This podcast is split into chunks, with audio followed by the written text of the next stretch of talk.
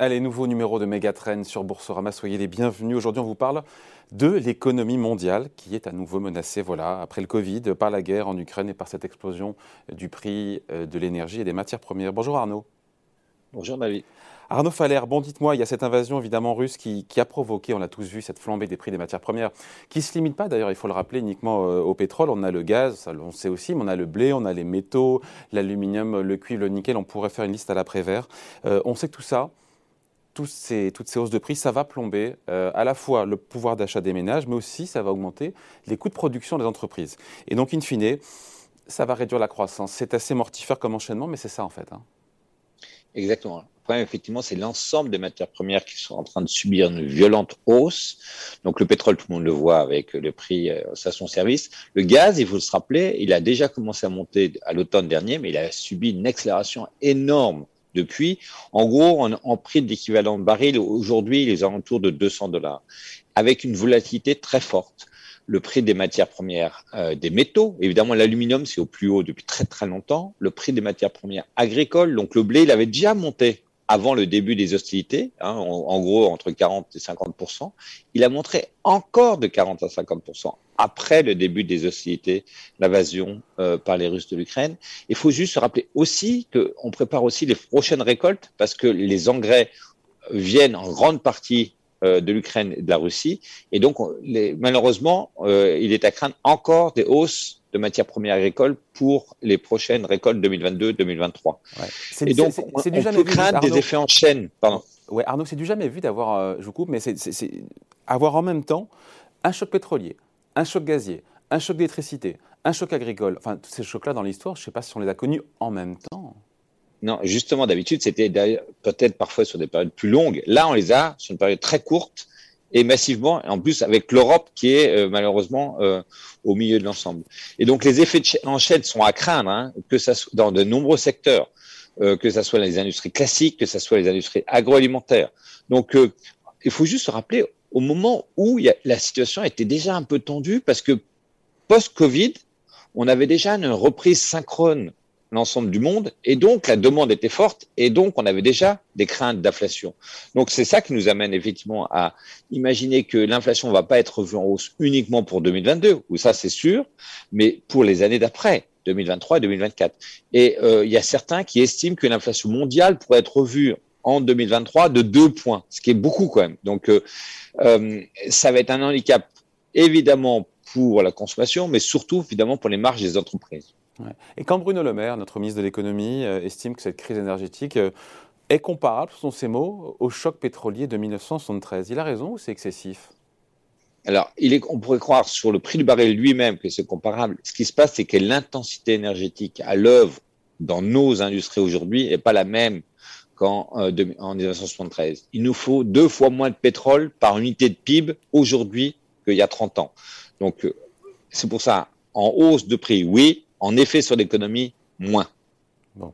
Le FMI qui va, devrait revoir la croissance mondiale euh, à la baisse. Au minimum, certains disent qu'il faut tabler sur quoi? Sur un bon point de PIB en moins. C'est pas rien. Hein. oui, oui, c'est beaucoup sur l'échelle mondiale. Et surtout, encore une fois, c'est euh, est-ce que c'est que 2022 ou est-ce que c'est aussi ça limite le potentiel de 2023 euh, Au moment, encore une fois, où la première crainte, c'est l'inflation. C'est-à-dire que, et d'ailleurs, c'est ça qui amène les banquiers centraux à réagir.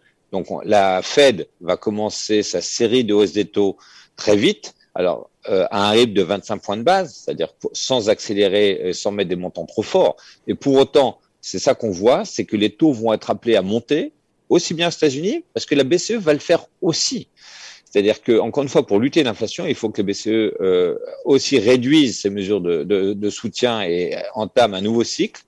Et encore une fois, pas simplement sur 2022, mais aussi sur 2023. C'est quand même pas très, euh, Arnaud, c'est pas très réjouissant quand même de se dire qu'on va avoir moins de croissance, plus d'inflation. C'est pas un cocktail économique exceptionnel avec euh, des banques centrales qui sont plus restrictives, non?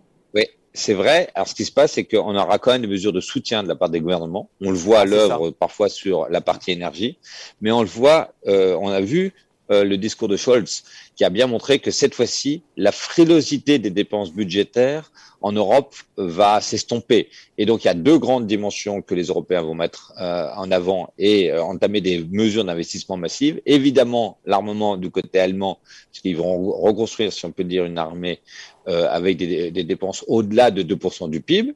Et puis, la transition énergétique.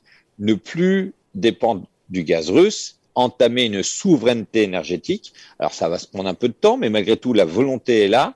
Euh, et donc l'idée, c'est quoi? C'est euh, de développer les énergies décarbonées.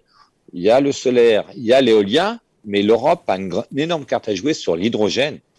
Euh, Scholz l'a cité. Et là, on va pouvoir utiliser le savoir-faire européen en la matière. Et il nous semble qu'il y aura des investissements massifs sur l'hydrogène et ça nous permettra à la fois de résoudre euh, la, la, décarbonation à horizon 2050, mais très court terme, limiter la dépendance euh, au, euh, au, gaz russe aussi. Arnaud, donc la bonne nouvelle, c'est que si on peut moins compter pour le coup sur les banques centrales, parce qu'elles ont une mission, lutter contre l'inflation, et là pour le coup on n'est pas du tout dans les clous, mais on pourra plus compter sur des soutiens budgétaires, des dépenses d'investissement, des gouvernements, tout ça financé, euh, donc fait par les États, par l'Europe.